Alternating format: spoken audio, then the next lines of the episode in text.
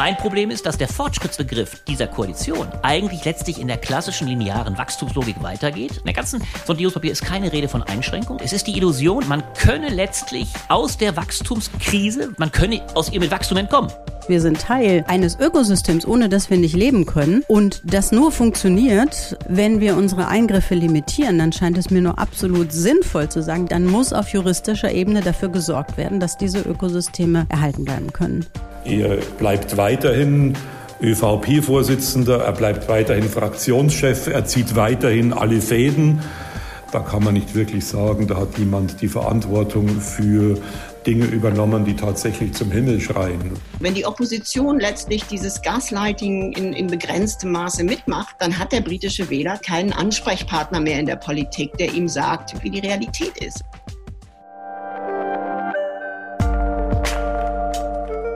Blätter Podcast. Von den Blättern für deutsche und internationale Politik. Hallo und herzlich willkommen zur November-Ausgabe des Blätter Podcasts. Wir sprechen heute darüber, was die Ampelkoalition für den Klimaschutz tun wird, und zwar mit dem Blätterredakteur Albrecht von Lucke. Dann bleiben wir beim Klima und fragen, braucht die Natur ihre eigenen Rechte? Darüber sprechen wir mit der Journalistin Tanja Busse. Dann schauen wir nach dem Rücktritt von Sebastian Kurz nach Österreich mit dem Autor und Kolumnisten Heribert Prantl. Und wir sprechen mit der Auslandskorrespondentin Annette Dittert darüber, warum die Politik in Großbritannien nicht mehr so gerne über den Brexit spricht. Mein Name ist Gina Enslin und ich sitze hier mit dem Blätterredakteur Albrecht von Lucke. Hallo Albrecht. Hallo Gina. Es ist ja in der letzten Folge schon angekündigt worden, ich vertrete Helena in den nächsten paar Monaten. Und genau, damit geht's jetzt los, würde ich sagen. Wir schauen uns mal das Novemberheft an. Was habt ihr denn da so diesen Monat drin? Ja, du hast es schon wunderbar äh, angekündigt mit deinen äh, Textvorstellungen beziehungsweise mit deinen Gesprächsvorstellungen, dass wir gerade zwei große Zäsuren oder beziehungsweise zwei große Schwerpunkte in gewisser Weise setzen. Einerseits natürlich in Fortsetzung dessen, was bereits in der Oktoberausgabe angekündigt war, die große Zäsur in Deutschland. Also der Wechsel äh, zu einer neuen Konstellation mit großem Anspruch, werden wir mal gleich besprechen, was dahinter steckt. Die mhm. sozial-ökologisch-liberale Illusion, ja so meine These. Äh, das ist das eine. Das ist die Innenpolitik, die dann in verschiedenen Facetten auch äh, durchklingt. Wir machen noch einmal einen Blick, wie sollte diese Koalition vorankommen. Steuern statt, statt Verschulden ist ein Aspekt. Das ist also großer Teil der Innenpolitik. Auch darunter ein Text äh, zur linken Identitätskrise, das ist bisher zu wenig besprochen worden. Wie ist die Linke? Wie konnte die Linkspartei so derartig äh, versagen?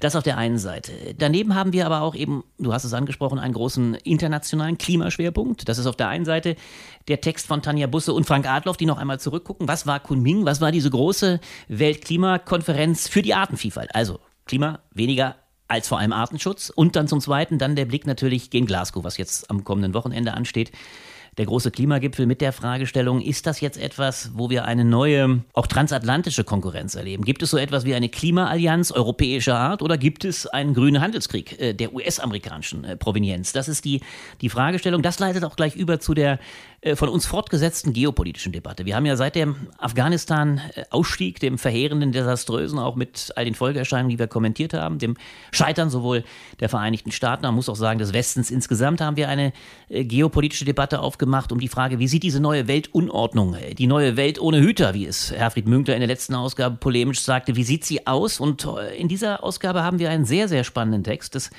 äh, Geostrategen und Diplomaten in der Ära äh, Obama, aber auch schon davor, nämlich Richard Haas, der die These aufstellt, es ist keineswegs so, dass wir einen Sonderweg von Donald Trump erleben haben, sondern wir haben es regelrecht mit einem großen Paradigmenwechsel zu tun. Das America First Donald Trump setzt sich fort unter Joe Biden. Das ist ein großer Wechsel von einer international orientierten Weltordnungspolitik, natürlich immer auch mit US-amerikanischem Eigeninteresse, aber mit dem Anspruch, die Welt zu ordnen, zurück zu einer reinen äh, Rückzugsposition, in der, bei der immer äh, im Vordergrund steht, was nützt es alleine den Vereinigten Staaten, was ist daraus zu holen. Äh, das ist äh, der zweite große Schwerpunkt. Dann geht auch darüber ein Text, der ähnlich gelagert ist, der noch einmal genau betrachtet, was war die deutsche Schande von Kabul, was bedeutet der Rückzug der deutschen äh, Truppen äh, aus Afghanistan, was hat er für Folgen, was hat er, wie hat er sich angekündigt? Äh, und im gleichen geopolitischen äh, Kontext auch nochmal ein großer Text, Brennpunkt Balkan. Wie zeigt sich speziell am Balkan die neue, schöne, neue imperiale Welt, die Auseinandersetzung, die aufzieht zwischen den Vereinigten Staaten, aber auch China und vielen anderen mittelgroßen Playern wie beispielsweise Russland. Das sind in großen Linien Unternehmen, du hast es bereits angekündigt, du hast ihn ja auch im Gespräch, Heribert Brandl, den bekannten äh, langjährigen äh, Redakteur Innenpolitik der Süddeutschen Zeitung zu Österreich. Wie immer haben wir eine große Breite der äh, europäischen Texte. Äh, England, äh, daneben Großbritannien, Annette Dittert, Chile, Japan.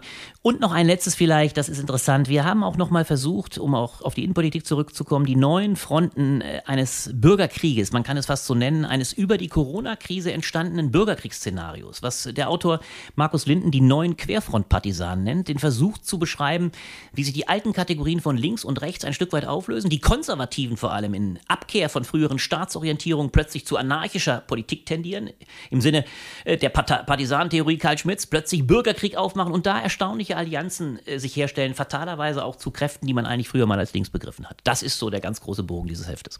Vielleicht ein Text, den ich noch als spannend ergänzen würde, ist Franziska Schutzbach, Die erschöpfte Frau, also zum Thema Kapitalismus, äh, der Zusammenhang von Kapitalismus und Sorgearbeit. Äh, ganz spannender Text. Die hat jetzt auch gerade ein Buch rausgebracht. Ich danke dir sehr. Das hast du völlig recht. Das ist sogar einer unserer beiden Aufmacher. Insofern absolut passender Text, der auch nochmal resümiert, anderthalb Jahre lang, was hat Corona bedeutet. Also diese Illusion, äh, die man quasi wie im Brennglas in der Corona-Zeit beobachten konnte, die, die normalen Beobachtungen, empirisch fundiert, die da immer doch sehr deutlich sind. Der Mann, der seine Sorgearbeit besonders strapaziert, besonders bedeutsam macht, derweil sie aber trotzdem in hohem Maße weiter von der Frau geleistet wird. Diese äh, Thematik nimmt sie brillant auf und beschreibt sie auch soziologisch. Und sie geht ja auch über Corona sogar hinaus, indem sie sagt, das ist letztendlich die ja. Basis unseres kapitalistischen Wirtschaftssystems auch schon vorher, dass ähm, mhm. Frauen in der Sorgearbeit absolut, ausgebeutet absolut. werden. Corona nur gewissermaßen die, die Spitze des Eisbergs und wo es besonders vielleicht äh, nochmal zum, zum Ausdruck kommt. Die Illusion einer, einer Gleichberechtigung in, äh, im Haushalt, so könnte man sagen. Ne? Ja, das war es zur November-Ausgabe. Erstmal so an Ankündigungen. Ja, absolut. Ich glaube, ist eine Menge drin. Dann danke ich dir erstmal für die Vorstellung dieser Themen, Albrecht. Und wir gehen jetzt direkt über zu deinem Text in diesem Heft. Du hast es vorhin schon gesagt, die sozial-ökologisch-liberale Illusion. Du schreibst darüber, was politisch mit der Ampelkoalition möglich sein wird. Letzten Monat hast du mit Helena noch über das Potenzial der Ampelkoalition gesprochen. Und da hast du, würde ich sagen, versucht, vorsichtig optimistisch zu sein und gesagt, du würdest da durchaus eine Chance in diesem Neuanfang sehen. Jetzt laufen ja die Koalitionsverhandlungen. Bleibst du bei diesem Optimismus? Ja, du hast das gut beobachtet. Wir erleben jetzt natürlich im Zuge der Koalitionsverhandlungen, die am Anfang ja absolut Selfie-besoffen waren, ich nenne das mal so. Also die große Betrunkenheit und die große Freude, äh, die Zuversicht, die Begeisterung, äh, ja, man kann fast sagen, äh, ja, wirklich eine, eine Form des Überschusses, wie es dann interessanterweise am 15. Oktober auch geran, geronnen ist. Das war der Tag der Verabschiedung des Sondierungspapiers. Also als Robert Habeck von einer historischen Hoffnungszeit gesprochen hat. Christian Lindner glaubte, dass es lange Zeit keine vergleichbare Chance gegeben hat, Gesellschaft, Wirtschaft und Staat zu modernisieren. Da merkt merkte man schon, hier schwingt ein derartiger Überschuss mit, dass äh, nicht zuletzt bei mir früh Zweifel aufkamen und ich sagte, äh, jetzt lasst mal lieber die Tassen im Schrank und gucken wir uns doch mal konkret an, was da passiert. Und das große Überthema, deswegen nimmst du den Begriff auf, ist ja der Begriff, den hat äh, interessanterweise Olaf Scholz sehr früh formuliert, die Idee einer sozial-ökologisch-liberalen Koalition in Anknüpfung an die sozialliberale Ära von 1969 äh, bis 1982. Also die große Ära Willy Brandts vor allem als der großen Reformepoche und danach die Krisenbewältigungsphase unter Helmut Schmidt. Und meine These und meine Beobachtung ist die als Grundthese, die Befürchtung, die ich formuliere, dass wir leider ein sehr verkümmertes ökologisches Momentum bekommen. Und um es ganz kurz zu fassen, dass wir in der Tat eine sozial-liberale Konstellation befürchten müssen zu bekommen, aber die sich vor allem in absolutem Wachstums-, Fortschritts-, Modernisierungs-, Reformoptimismus, also all den Begriffen der 70er Jahre tummeln, die aber keine, ich nenne es mal eine kritische Reflexion auf den Begriff von äh, Fortschritt überhaupt intus haben und die letztlich von daher Wachstum perpetuieren, eigentlich nur technologisch die ökologische Krise begreifen, aber eine wirkliche Transformation im Sinne, wie es notwendig wäre, auch im Sinne der Grünen Partei eigentlich gefordert wäre oder auch natürlich vor allem von Bewegungen wie Fridays for Future, das lassen sie vermissen. Und insofern habe ich die Befürchtung, dass wir aus der großen Wachstumskrise damit nicht hervorkommen. Genau, du hast jetzt den Begriff Fortschritt gerade schon genannt. Das ist ja so eine scheinbare Übereinstimmung zwischen dem, was alle drei Koalitionsparteien wollen. Du sagst aber, die meinen alle eigentlich was anderes mit Fortschritt. Was ist denn da das Problem? Ja, in der Tat. Der Fortschrittsbegriff ist per se das Problem, muss man konkret sagen, weil der Fortschrittsbegriff eigentlich ein Begriff ist, den wir bis heute nicht, ich sage es mal reflexiv oder, oder äh, wenn man mit dem großen Soziologen Beck sprechen wollte, den Begriff nie begriffen hat als einen einer reflexiven Moderne, als einer zweiten Moderne. Wir müssten heute unter ökologischen Vorzeichen uns fragen, wo ist der klassische Fortschritt der Industriemoderne, den ja interessanterweise Olaf Scholz durchaus zu Recht im Wahlkampf kritisiert hat. Er hat gesagt, und da hat er völlig recht, Wir haben die Grundherausforderung mit dieser Koalition und eigentlich in den nächsten zehn Jahren, dass das, was 200 Jahre lang Fortschritt bedeutet hat, nämlich unter permanenter Ausbeutung der fossilistischen Energien, die über Jahrmillionen geronnen sind, wir alle wissen das, Kohle, Gas und Öl, dass wir davon Abstand nehmen müssen und zu einer neuen Idee von Fortschrittlichkeit kommen müssen.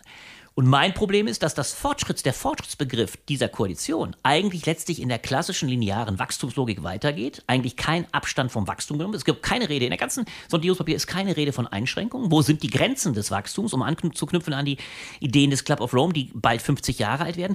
Das ist ein Faktor, der völlig äh, verdrängt wird. Es ist die Illusion, deswegen spreche ich von der Illusion, man könne letztlich aus der Wachstumskrise, weil kapitalistisches Wachstum immer weitergeht, man könne aus ihr mit Wachstum entkommen. Das ist ja ein Stück weit auch die Illusion des grünen Wachstums.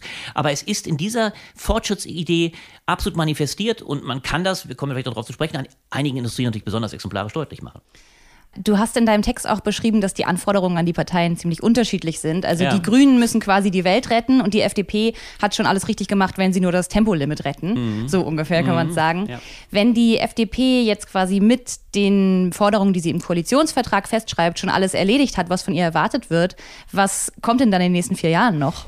Ja, du sprichst genau auf das an, was ich am Anfang als Unterscheidung zwischen der Zweierkonstellation klassischer Art und einer neuen, völlig eigenen Dreierkonstellation beschreibe. Die FDP, das muss man ihr ja zugutehalten, hat den Sprung gemacht in das neue andere Lager zu Rot-Grün musste es allerdings auch machen. Man darf das nicht jetzt überhöhen. Die FDP hat mit ziemlich konsterniert erlebt, dass Markus Söder persönlich äh, Jamaika eine Absage erteilt hat. Das war ja äh, das Aus übrigens auch für Laschet, eis, eiskalt und kaltblütig, indem Söder sagte, wir machen gar, wir kommen gar, gar keine Anstalten. War diese Option für die FDP erledigt? Damit war eigentlich übrigens ihre Verhandlungsposition eigentlich sehr schwach. Und trotzdem hat sie, und das macht es so bemerkenswert, ungemein viel rausgeholt.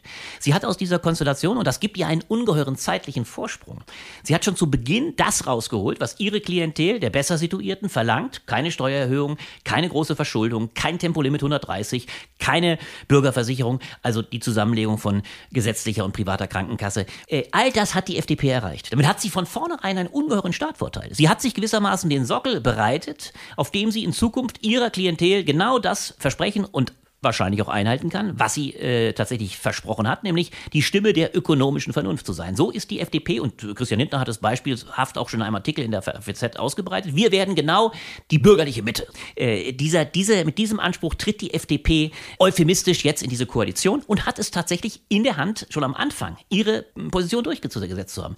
Die SPD hat eine ganz andere Strategie. Die SPD zielt ganz zuallererst auf die, das hat Olaf Scholz ganz klar gesagt, auf das Jahr 2025, das Ende der Legislatur Legislaturperiode mit dem absoluten Willen, diesen Sieg nicht zu einer Eintagsfliege gemacht zu haben, sondern einen erneuerten Regierungsauftrag zu bekommen. Also eine zweite Legislatur ist das absolute Ziel von Olaf Scholz. Deswegen konnte er auch am Anfang ganz gelassen sich zurücklehnen. Wir haben es ja erlebt. Er hat ja zur Überraschung vieler das Feld FDP und Grünen vollkommen überlassen. Die beiden konnten sich begeistert, als die Zukunft, die zitrusgelbe Zukunftskoalition in der äh, Ampel, äh, konnten sich in die Brust werfen. Die Grünen leider sehr verkennt, dass sie auf der Strecke bleiben. Aber Scholz hat abgewartet und gesagt, ich bringe meine zwei Essentials durch, 12 Euro Mindestlohn, das wird mir sehr angerechnet und eine sichere Rente. Und jetzt spielt er ganz gelassen auf das Ende der Legislaturperiode, in dem Wissen darum, dass am Schluss in aller Regel äh, der Status äh, des Amtsinhabers, des Kanzler, der Kanzlerbonus zu seinen Gunsten ausschlägt. Und die schlechtesten Karten haben fatalerweise die Grünen, weil sie genau wie du sagst, eine ganz, ganz andere Zeitlichkeit äh, verkörpern. Sie sind qua Wählerauftrag geheißen, du sagst es, ich schreibe es auch, die Welt ein Stück weit zu retten. Das heißt, sie müssen die langfristige Perspektive berücksichtigen. Sie müssen gewissermaßen die Transformation, die versprochen ist, zuallererst leisten. Sie müssen also viel grundlegendere ökologische Punkte machen und äh, diese Nachhaltigkeitsposition, das hat man ja bereits gemerkt, wird ihnen jetzt schon, und ich meine zum Teil zu Recht von Fridays for Future, abgesprochen. Sie haben an die FDP für mein Verständnis sich nicht teuer genug verkauft wo du schon äh, Fridays for Future erwähnst. Es heißt ja jetzt immer, wir brauchen Klimaschutz, gerade für die junge Generation, was ja auch stimmt. Gerade die FDP hat ja aber bei dieser Wahl bei den jungen Wählerinnen und Wählern ziemlich abgeräumt. Ähm, ich finde, die interessante Frage ist aber jetzt so ein bisschen, wissen die jungen Leute nicht, was gut für sie ist? Oder wie ordnest du das ein? Weil das ist ja schon eine interessante Konstellation. Ja, und du äh, bringst einen lustigen Begriff. Äh, die jungen Leute gibt es natürlich in der Rheinkultur nicht. Es ist äh, eben in dieser Wahl beispielhaft zu beobachten, übrigens auch sehr zum Leidwesen von CDU, CSU, wie übrigens auch der Linkspartei vor allem, die ja ganz, ganz schwach abgeschlossen haben, beide bei den Jungen. Es haben tatsächlich wir zwei Fraktionen. Wir haben eine FDP-Jugend, ich nenne es die hedonistische Jugend, die genau dem der Verheißung der FDP Glauben geschenkt hat. Die ja lautet, wir brauchen keinerlei Verzicht. Wir brauchen keine Einschränkung. Wir werden alleine technologisch aus dieser Krise herauswachsen. Genau das hat sich übrigens jetzt stark in diesem Sondierungspapier manifestiert. Genau das ist der Zug. Und das war die Verheißung für viele Junge. Wunderbar, wir machen so weiter wie bisher, wir wachsen einfach aus der Krise. Was, was könnte es für eine schönere Versprechung geben? So, das ist der eine Zug. Daneben gibt es natürlich äh, die Fraktion, äh, die grüne äh, Jugendfraktion, die da lautet und sagt, nein, wir müssen entschieden jetzt Freiheitseinschränkungen praktizieren. Wir müssen uns fragen, wo wir Rückschritte gerade im Konsumismus vornehmen, um am Schluss in wenigen Jahren überhaupt noch Freiheitsmöglichkeiten zu haben. Genau übrigens der Befund des Bundesverfassungsgerichtes. Das ist konform. Das hat genau das Gleiche gesagt. Wenn wir jetzt nicht Einschränkungen praktizieren, auch gerade der Älteren, dann werden die Jungen keine Zukunftschancen mehr haben.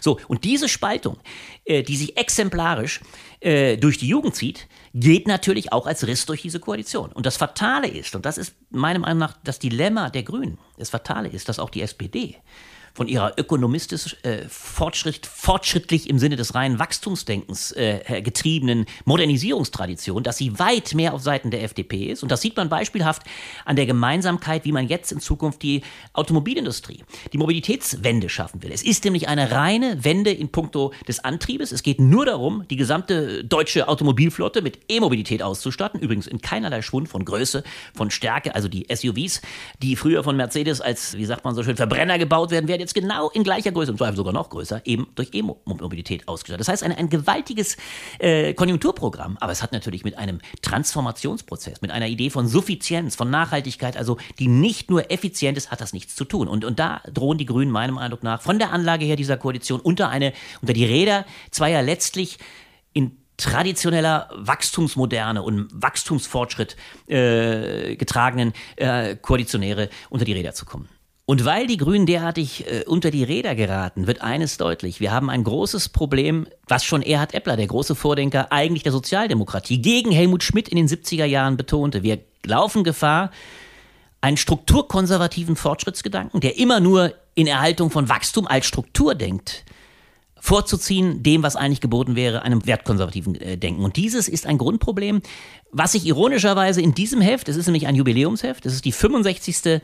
Jahresnummer, also vor 65 Jahren wurden die Blätter ins Leben gerufen und Erhard Eppler hat uns mit seiner Unterscheidung von wertkonservativ auch durchaus als links zu begreifen, mit Gerechtigkeit, mit Nachhaltigkeit, mit ökologischem Denken lange begleitet. Leider ist er mittlerweile gestorben, aber das war eine ganz prägende Debatte, die wir die letzten Jahrzehnte schon getrieben haben. Und insofern ist es ein besonders schönes Moment, dass dieser Gedanke zwar jetzt so fatal, du hast am Anfang gesagt, nicht nur optimistisch, aber dass er ein Stück weit auch weiter im Mittelpunkt der Debatten steht, nämlich die Frage, wird es wirklich eine nachhaltig wertkonservative und damit auch linke Koalition, die nämlich Gerechtigkeit, Nachhaltigkeit für zukünftige Generationen und damit auch Konservatives zusammenführt.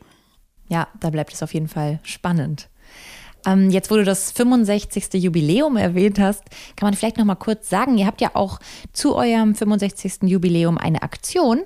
Und zwar gibt es 650 Mal das Kombi-Abo der Blätter für nur 65 Euro.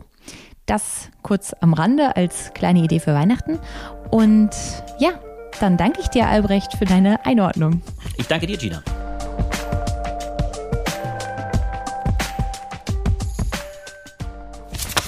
Die 26. Weltklimakonferenz steht vor der Tür. Sie tagt vom 31. Oktober bis zum 12. November in Glasgow. Jetzt im Oktober hat bereits etwas weniger prominent der Weltnaturgipfel in Kunming stattgefunden. Dort wurde auch darüber beraten, wie man die Biodiversität auf der Erde schützen kann. Der menschengemachte Klimawandel hat dafür gesorgt, dass bis zum Ende des Jahrhunderts viele Lebensformen auf der Erde auszusterben drohen. Viele Staaten haben sich mittlerweile zwar auf verschiedensten Ebenen dazu verpflichtet, die biologische Vielfalt zu schützen, sowohl innerhalb der Vereinten Nationen und in der EU, als auch zum Beispiel im Bundesnaturschutzgesetz. Nur werden diese Ziele eben nicht erfolgreich umgesetzt. Wenn die Effekte der politischen Maßnahmen also ausbleiben, dann braucht die Natur in Zukunft eigene Rechte. Darüber schreiben die Journalistin Tanja Busse und der Soziologe Frank Adloff in den Blättern. Und mit Tanja Busse spreche ich jetzt. Guten Tag, Frau Busse. Hallo, guten Tag. Ihnen sind die Ergebnisse der UN-Konferenz zur Artenvielfalt nicht konkret genug. Worauf hoffen Sie denn jetzt in den nächsten Wochen bei der Weltklimakonferenz in Glasgow? Ja, eine gute Frage. Ich hoffe, bei beiden großen Menschheitsthemen, also bei beiden existenziellen Krisen, die ja letztlich das Überleben der Menschen auf dem Globus gefährden, da hoffe ich darauf, dass es ein, ja, ich weiß nicht, dass eine Turbo eingelegt wird, dass also ein viel schnelleres, viel klareres Handeln passiert. Mein Eindruck ist, dass die Klimakrise inzwischen angekommen ist, dass sehr viele Menschen halbwegs verstanden haben, dass das wirklich sehr, sehr bedrohlich ist, nicht ein Problem unter vielen. Aber beim Thema Biodiversität Biodiversität ist mein Eindruck noch immer, dass im Wesentlichen NaturschützerInnen verstehen, was vor ihren Augen gerade zusammenbricht und dass das aber ganz viele äh, Politiker, äh, Unternehmer, Bürgerinnen überhaupt noch nicht wirklich verstanden haben und entsprechend handeln. Und ähm, beim Klimawandel, ja, im Moment sind wir in, in Glasgow, was alle Versprechen angeht, die, die auf dem Tisch liegen, sind wir gerade bei einer Reduzierung oder einer, bei einer vermutlichen Begrenzung auf 2,7 Grad.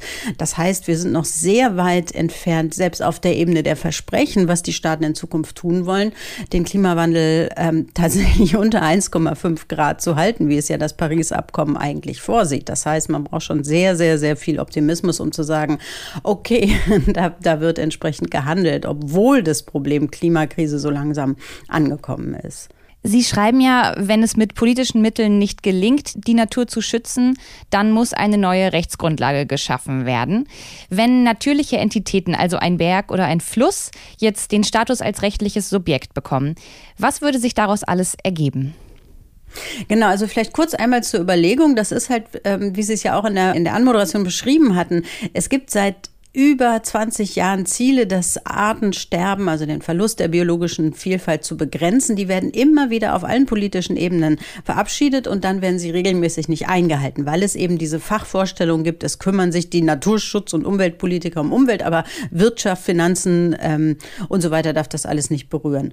Und aus der Überlegung heraus, dass also das politische Bekenntnis allein nicht zu einer Umsetzung führt, dass aber viele Umsatz Umweltprobleme im Moment auf europäischer Ebene juristisch gelöst werden, weil sie politisch einfach ausgesessen werden, ähm, haben wir diesen Gedanken sozusagen verfolgt, zu sagen, dann muss die Natur selber klagen können. Und ähm, das ist zum Beispiel der Fall bei der Nitratrichtlinie. Europa hat ja eine Richtlinie erlassen, die gesagt, das Wasser muss sauber bleiben, da darf nicht zu viel Nitrat drin sein, weil das gesundheitsgefährlich wäre. Die äh, Bundesrepublik Deutschland hat dieses Urteil unterschrieben und gesagt, okay, ähm, wir, wir sorgen dafür, dass unser Wasser sauber wird und hat dann über 20, 30 Jahre lang einfach nicht gehandelt und hat eine, eine Entwicklung von Konzentration von, von Viehproduktion in einzelnen Gebieten zugelassen, die diesem Ziel sauberes Trinkwasser absolut entgegenläuft.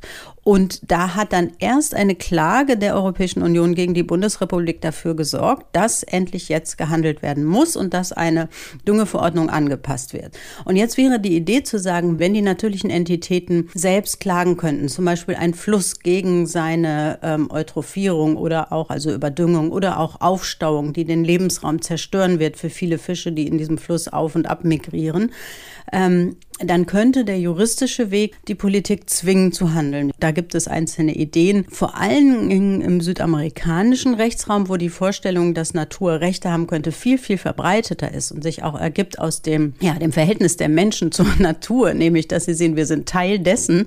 Ähm, aus dieser Rechtstradition ähm, das ist jetzt die Hoffnung, könnte das internationale Recht lernen, sich ähm, inspirieren lassen und da könnte sich das Recht weiterentwickeln zu eben einem Recht, das nicht nur äh, Menschen als Rechtsträger kennt, als klagebefugt und Unternehmen ja im Übrigen auch, also nicht menschliche juristische Personen, sondern eben auch natürliche Entitäten. Und das könnte, so ist unsere Idee, sowohl das einzelne Individuum sein, also das Zootier, das gegen seine Haltung in Einzelhaft in einem Zoo klagt, aber auch eine ganze Art oder eben ein Fluss als ein ökologisches System.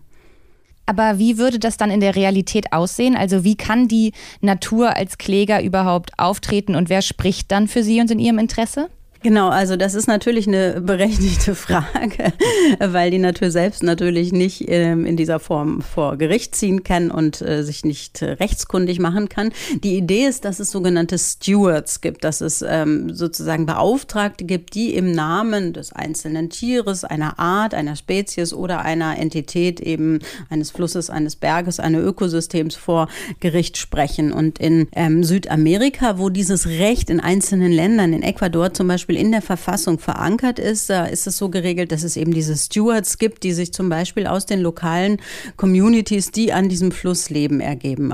Und man könnte sich das bei uns eben vorstellen, dass es da man mag es nun vielleicht Sachverständige geben, eben Kundige geben, die erkennen, was wäre jetzt zum Beispiel, dass äh, die Bedürfnisse eines Flusses im Sinne eines Ökosystems mit all den Tieren, Pflanzen, Pilzen, die zu diesem Ökosystem dazugehören, was brauchen diese hm, Lebewesen, die in diesem Fluss leben und daraus könnte dann vor Gericht eben eine Erörterung geben, darf ein Staudamm gebaut werden oder eben nicht. Und dann müsste abgewogen werden. Und die Idee ist, über diese Rechte der Natur einen höheren Stellenwert für diese dringenden Probleme ja, der Biodiversität und des Klimawandels zu bringen. Es geht ja in Ihrem Text auch stark darum, dass sich das Verhältnis oder unsere Vorstellung des Verhältnisses von Mensch zu Natur verändern. Welcher Wandel würde denn vielleicht auch durch so eine rechtliche Änderung angestoßen werden? Naja, das wäre eigentlich nur das Vollziehen, dass sozusagen die Gesellschaften eine Erkenntnis vollziehen, die die Biologie, die Ökologie in den letzten Jahren schon eigentlich vollzogen hat. Denn wir sind ja sehr lange sozusagen, wir sind in einer christlich, äh, kapitalistisch geprägten Gesellschaft ja mit diesem Gefühl aufgewachsen, was ja auch oft bemüht wird, dieses Zitat aus der Bibel, der Mensch soll sich die Erde untertan machen, der Mensch darf die ihm fremde, gegenübergesetzte Natur als Ressourcenlager betrachten und sich daraus nehmen, was er will. Das war sozusagen ein altes Verhältnis. Dieses Verständnis von Natur haben wir immer noch. Und die ökologische Forschung zeigt uns jetzt aber, dass das natürlich ein total irres Konstrukt ist, dass sich eine Spezies aus einem Lebenszusammenhang, aus einem Netz des Lebens herausziehen kann und sagen kann, hey, wir sind hier die Chefs, die, die sozusagen über Zu- und Abflüsse von Ressourcen entscheiden, sondern die Biologie sagt uns, wir haben den, den, die Bedeutung von Symbiosen viel zu lange unterschätzt. Wir sind gar nicht eine von dem Rest der Natur getrennte Spezies, sondern wir hängen da mittendrin in diesem Netz des Lebens. Wir sind abhängig von den Stoffkreisläufen. Wir können uns nicht außerhalb dieser Stoffkreisläufe denken. Realerweise sind wir Teil dieses Netzes. Und diese Entwicklung, die uns die Biologie, die Ökologie vorgezeichnet hat, die müsste ja eigentlich auch im Recht, nachvollzogen werden. Also das ursprünglich unser Recht ist entstanden als das Recht privilegierter äh, Menschen zu sagen, wir regeln Verträge untereinander und das wurde dann nach und nach ausgeweitet. Hat ja lange gedauert, bis das Recht auch für äh, uns Frauen galt zum Beispiel, bis es für Kinder galt. Ähm, und so war das die Entwicklung des Rechtes immer auch ein Spiegelbild einer Gesellschaft, die sich ein bestimmtes Menschenbild gemacht hat. Und wenn heute uns die Wissenschaft sagt, das Menschenbild ist, wir sind Teil eines Ökosystems, ohne das wir nicht leben können und das nur funktioniert, ähm, Stichwort Klimakrise, Stichwort sechstes Massenaussterben der Erdgeschichte, wenn wir unsere Eingriffe limitieren, dann scheint es mir nur absolut sinnvoll zu sagen, das muss sich juristisch auch widerspiegeln und dann muss auf juristischer Ebene dafür gesorgt werden, dass diese Ökosysteme erhalten bleiben können. Das sagt die Journalistin Tanja Busse. Herzlichen Dank für das Gespräch. Dankeschön.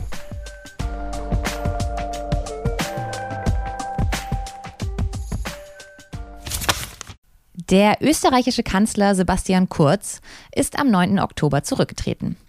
Oder eher, er hat einen Schritt zur Seite gemacht, so hat es zumindest die Regierungspartei ÖVP genannt. Kurz ist jetzt nicht mehr Kanzler, sondern Fraktionschef und ÖVP-Vorsitzender im Parlament. Der Grund für den Rücktritt waren Ermittlungen der Wirtschafts- und Korruptionsstaatsanwaltschaft. Die wirft Sebastian Kurz und einigen ÖVP-Mitgliedern Untreue, Bestechlichkeit und Bestechung vor. Kurz weist die Vorwürfe zurück. Heribert Prantl ist Autor und Kolumnist für die Süddeutsche Zeitung. Über das, was sich in Österreich gerade abspielt, schreibt er in den Blättern. Und darüber spreche ich jetzt mit ihm. Hallo, Herr Prantl. Hallo, Frau Enslin. Kurz ist zurückgetreten. Österreich hat einen neuen Kanzler. Ist die Regierungskrise jetzt vorbei in Österreich und alles wieder gut? Oder wie sehen Sie das? Nein, es ist nicht alles wieder gut. Die Ermittlungen laufen ja und äh, die werden weiterlaufen. Nach meinem Dafürhalten werden die zu einer Anklage von Kurz und Mitgliedern seines sogenannten Teams gedeihen. Das heißt also, es wird noch ziemlich lange schwelen. Das Ganze ist zwar dann so, dass äh, viel von der Unschuldsvermutung geredet wird und gesagt wird, mein Gott, äh, lasst erst mal die Ermittlungen reifen. Aber dieser Hinweis, der befriedigt mich gar nicht. Die Unschuldsvermutung ist ja nicht etwas, äh, wo man Vorwürfe quasi auf den Parkplatz schiebt und dann sind sie aus dem Verkehr gezogen und äh, dann werden sie vergessen oder die Staatsanwaltschaft und die Justiz kommt irgendwann und bringen sie wieder in Verkehr, sondern äh, da geht es ja darum, dass äh, man nicht so tun darf, als sei jemand schon verurteilt. So tut ja auch niemand, aber es geht darum, dass die politische Verantwortung übernommen werden muss. Und die hat Kurz nicht schon dadurch übernommen, dass er einen Schritt zur Seite tritt. Er bleibt weiterhin ÖVP-Vorsitzender, er bleibt weiterhin Fraktionschef, er zieht weiterhin alle Fäden. Da kann man nicht wirklich sagen, da hat jemand die Verantwortung für Dinge übernommen, die tatsächlich zum Himmel schreien. Die ÖVP steht ja jetzt ziemlich geschlossen hinter Sebastian Kurz. Sie nennen das in Ihrem Text Kadavergehorsam. Wieso hat Kurz diese Partei denn so gut unter Kontrolle und ist ja jetzt auch quasi noch im, im Hintergrund so aktiv? Naja, der Hintergrund ist gar nicht so Hintergrund. Der Hintergrund ist schon äh, der vordere Vordergrund, wie er sich im Parlament alle Macht vorbehalten hat. Ich weiß nicht, wie lange die, dieser seltsame Gehorsam der Partei dauert. Es ist ja so, dass äh, die Einigkeit äh, hält so lange an, solange der Erfolg anhält. Und die Umfragen, von denen man jetzt erfahren hat, dass sie gekaufte, manipulierte Umfragen waren, darauf beruhte die Macht von Kurz in der Partei. Weil die Partei sagte, wir stehen ja mit dem Mann so unglaublich gut da. Nun passiert nach den neuesten Umfragen etwas äh, Besonderes, jedenfalls in Österreich Besonderes, dass äh, wirklich der überwiegende Teil der Bevölkerung von Kurz abrückt und die ÖVP noch zu ihm hält. Aber ich frage mich, wenn das Abrücken in den Umfragen anhält, wie lang dann diese Treue zu Kurz reicht. Und das wage ich zu bezweifeln. Ich habe schon in dem Stück für die Blätter den berühmten oder den spannenden Satz von Karl Kraus zitiert, der im Jahr 1899 geschrieben hat, wird in Österreich ein Verfassungsbruch begangen, dann gähnt die Bevölkerung. Und äh, da denke ich mir, und vielleicht stimmt das doch nicht mehr. Die Bevölkerung ist doch ja, nicht bloß verdutzt, sie ist auch empört, sie ist äh, ratlos und äh, entsetzt, was da vorgegangen ist. Es geht um, wie ich es in meinem kleinen Aufsatz für die Blätter formuliert habe, um einen dreifachen GAU, nämlich erstens für die Demokratie, zweitens für den Rechtsstaat, drittens für die Pressefreiheit. Die Erkenntnisse der Staatsanwaltschaft legen ja nahe, dass sich ein Verleger zum Mietling wie es Martin Luther formuliert hätte, zum Mietling hat machen lassen des Teams Kurz, das verfälschte und frisierte Inhalte aufgeblasen wurden, um Kurz und sein Team in einen politischen Vorteil zu bringen, seine Vorgänger zu diskreditieren. Und das sind ja doch Dinge, die in einer Demokratie wirklich den Anstifter, den Täter, die Mittäter völlig und meines Erachtens endgültig diskreditieren. Sie haben ja gerade schon ähm, diesen Begriff des dreifachen Gaus, den Sie in Ihrem Text auch verwenden, erwähnt. Ein Gau für die Demokratie, für den Rechtsstaat und für die Pressefreiheit. Welche dieser drei Institutionen ist denn am stärksten beschädigt worden? Was würden Sie sagen? Nun ja, die Demokratie, weil die Demokratie umfasst ja die Pressefreiheit mit. Die Pressefreiheit ist dafür da, weil die Presse die Demokratie lebendig erhalten soll. Und was hier gemacht worden ist, wenn sich Journalisten, wenn sich Verlage kaufen lassen, dann wird die Pressefreiheit nicht gebraucht, um der Demokratie äh, zur Stärke zu verhelfen, sondern sie wird gebraucht, um die Demokratie in den Abgrund zu reiten.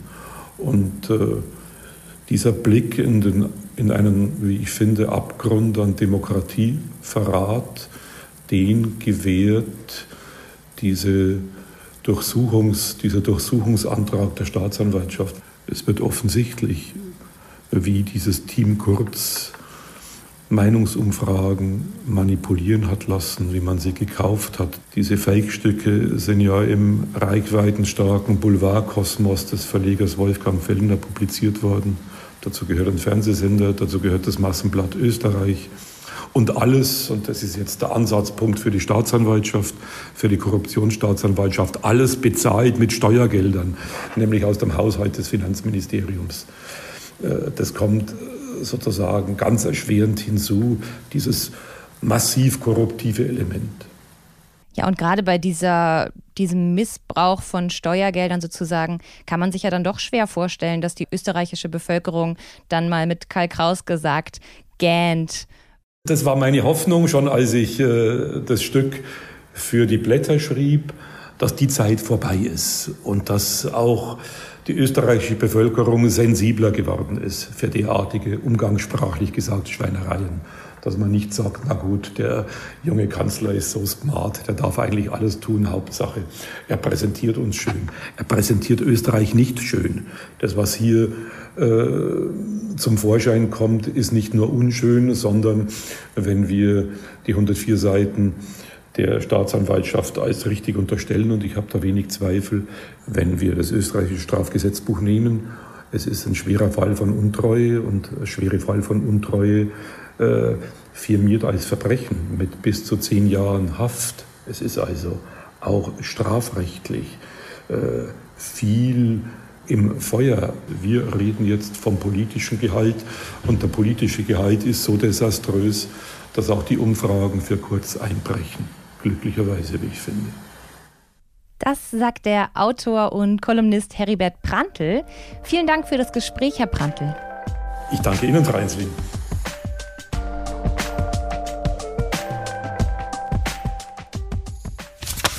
Großbritannien ist schlecht versorgt im Moment.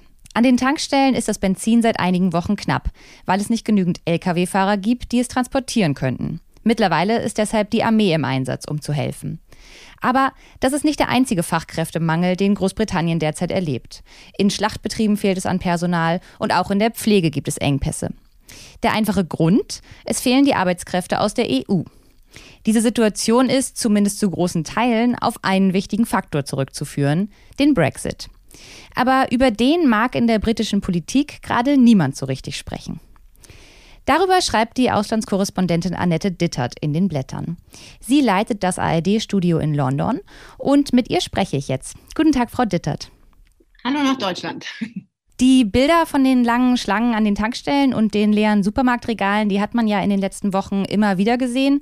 Ähm, wie ist denn die Situation vor Ort jetzt gerade? An den Tankstellen hat sich im Moment wieder beruhigt, ähm, aber in den Supermärkten gibt es doch immer noch ganz oft ganz wenig, beziehungsweise es fehlen bestimmte Produkte. Und ähm, da sind jetzt manche Supermärkte dazu übergegangen, einfach große Fotopappstrecken von grünem Spargel auszulegen, um das zu überdecken. Das ist äh, sehr, ähm, ja, sehr witzig, wenn man das sieht. Aber es ist tatsächlich so, dass man diesen chronischen Arbeitskräftemangel, der im Moment jetzt wirklich hier viele Bereiche ähm, betrifft, dass man den sehr deutlich spürt im Alltag. Wenn man jetzt mal auf die ähm, politische Lage guckt, die Tories sind ja von Haus aus eher eine Unternehmerpartei und jetzt gerade scheint es aber wichtiger, dass, wie Sie das in Ihrem Text nennen, das Narrativ vom Brexit als einmaligem Befreiungsschlag zu beschützen, als jetzt eine vernünftige Wirtschaftspolitik zu machen. Welche Folgen hat es für die Tories als Partei? Das ist noch gar nicht so ganz abzusehen, was das für eine Folge haben wird. Es ist tatsächlich so, dass im Moment hier die Wirtschaftsbosse der britischen Wirtschaft völlig entsetzt und erstaunt und auch ratlos und auch ähm, ja teilweise panisch reagieren darauf, dass die äh, diese britische Johnson-Regierung einfach nicht akzeptieren will, dass der Brexit ein Prozess ist, der Probleme verursacht. Und wenn man einfach sagt, das gibt's nicht, das hat nichts mit dem Brexit zu tun, wir haben keine Probleme, ähm, damit, dann kann man sich eben auch nicht hinsetzen und überlegen, wie man das lösen will. Und darunter leidet die Wirtschaft extrem. Es ist allerdings so, dass das der Tory-Partei in gewisser Weise egal sein kann, weil die, die britischen Konservativen waren eine äh, Unternehmerpartei, die sind aber jetzt im Wesentlichen eher aus der Finanzindustrie finanziert. Deswegen ist das für die nicht mehr unbedingt ihre Wählerschaft. Das Problem ist eben nur für die Wirtschaft, wer ist dann da? Wer kann die dann unterstützen noch? Und da klafft im Moment ein riesiges Loch in der politischen Landschaft hier, weil die Opposition, also die Labour-Partei, im Prinzip nicht äh, präsent ist, obwohl das eigentlich eine Wahnsinnschance äh, wäre für sie, zu sagen, was läuft hier eigentlich? Zumal es wirklich auch die Leute langsam merken. Aber Labour ist da völlig verunsichert und weil sie eben auch für den Brexit-Deal gestimmt haben, damals 2019, trauen sie sich eben jetzt nicht zu sagen, das war das war falsch. Ja, man würde eigentlich erwarten, dass in so einer chaotischen Zeit die Opposition jetzt sozusagen die Rolle übernimmt, sehr wohl über den Brexit zu sprechen und die Probleme aufzuzeigen. Sehen Sie denn da irgendwie Möglichkeiten für die Opposition, diese Brexit-Kritik wieder in die Öffentlichkeit zurückzuholen oder ist das ganz ausgeschlossen? Na, sie tun es einfach im Moment nicht. Und zwar aus dem simplen Grund, dass ihr das Kalkül von Labour ist im Moment, dass sie sagen, wir haben so viel Wähler in den traditionellen Arbeitergegenden an die Tories verloren, weil die eben den Brexit wollten. Und deswegen trauen die sich im Moment nicht zu sagen, dass dieser Brexit eine blöde Idee war, was sie eigentlich machen müssten, wenn sie die Regierung da wirklich angreifen wollten. Das kann sein, dass das am Ende aufgeht für Labour, weil sie ähm, dadurch diese Wählerschichten, die den Brexit wollten und auch immer noch nicht zugeben und sehen, dass das eine falsche Idee war, also dass es zumindest etwas eine Idee war, die ihnen jetzt schadet wirtschaftlich, ähm, dass sie die am Ende dadurch leichter wiederkriegen. Und ich persönlich, also ich bin jetzt keine Politikerin, aber ich fände eigentlich eine klare, offene Strategie, wo man einfach sagt, Leute, das, das ist einfach äh, ökonomisch schädlich und ruiniert vor allem eben diese Gegenden. Das fände ich doch sinnvoll in diesem Moment, weil sie dann die äh, Regierung äh, sehr viel schärfer und direkter attackieren könnten.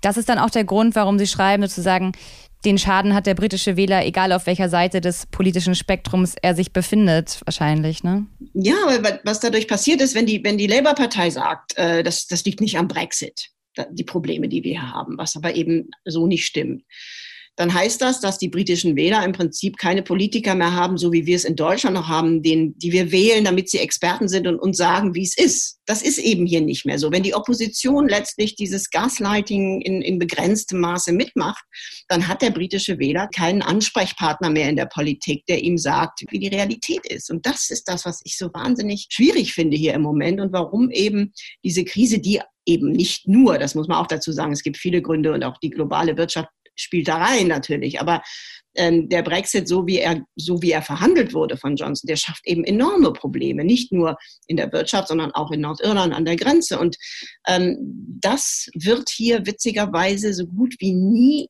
mehr offen ausgesprochen. Und das macht eben auch Labour nicht. Und damit hat den Schaden der britische Wähler, weil er die Probleme des Landes nicht mehr wirklich versteht.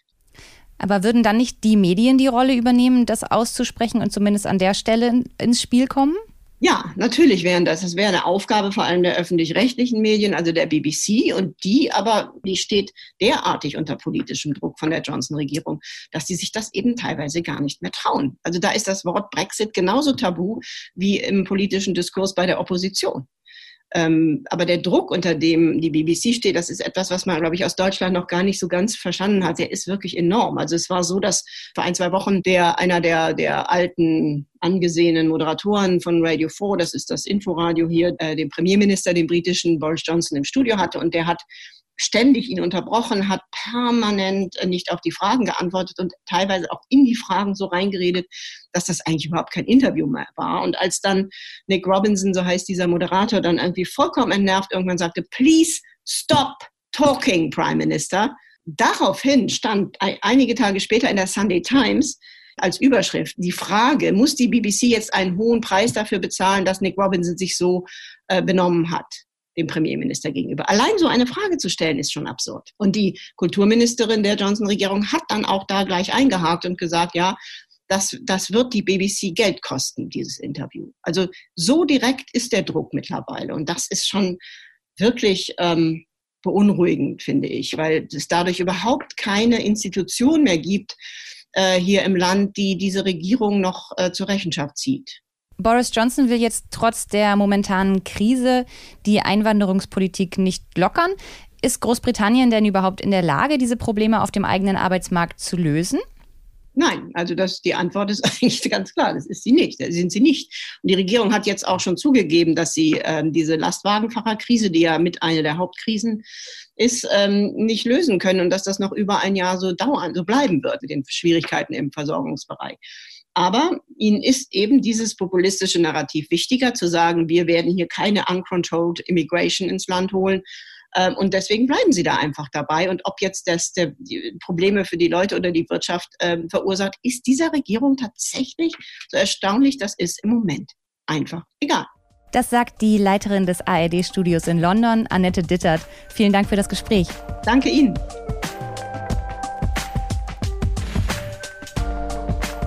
Das war die November-Ausgabe des Blätter-Podcasts. Albrecht, magst du schon mal ankündigen, was es im nächsten Heft so gibt? Ja, sehr gerne. Äh, zum einen natürlich, wir haben es ja angekündigt, werden wir unsere große geostrategische, geopolitische Debatte fortsetzen. Äh, wir bringen jetzt, nachdem wir ja nun sehr harten Realisten das Feld überlassen haben, also einer, einer US-Tradition, die eher sehr stark ähm, die Weltmachtsposition in je unterschiedlicher Weise allerdings ausformuliert, bringen wir jetzt einen dezidierten auch aus dem US-amerikanischen Raum kommenden Kritiker äh, der Dominanzpolitik. Der sagt, wo müssten die Vereinigten Staaten wieder mehr, ja, so etwas wie äh, Verpflichtung, globale Verpflichtung, Abrüstung etc. praktizieren, um überhaupt ihren, ihren Verheißungen gerecht zu werden. Also dezidiert plädierend äh, für so eine Position, äh, die nicht äh, primär America First propagiert, sondern Koexistenz. Eine große Tradition aus den 50er, 60er Jahren, also eigentlich nur eine Möglichkeit sieht, wenn es keine Koexistenz zwischen China und den Vereinigten Staaten gibt, dann geht dieses Land in eine noch viel größere Krise, die die, äh, die Welt mitnimmt. Das ist Batschewitsch, ein bekannter Theoretiker mit seiner Kollegin. Das heißt, das ist ein Text und wir werden viele andere Texte haben, auch was die Klimafrage anbelangt. Dann natürlich auch die innenpolitische Debatte weitermachen. Wahrscheinlich schauen wir auf die CDU, die Union, wo ja nun auch äh, das Haus ziemlich wackelt und uns überlegen, wie geht es in den Punkten weiter. Okay, spannende Themen auf jeden Fall im nächsten Heft. Danke dir, Albrecht, und bis zum nächsten Monat. Macht's gut. Danke dir, Gina. Es war ein toller Einstieg, hat mir viel Spaß gemacht mit dir. Freut mich.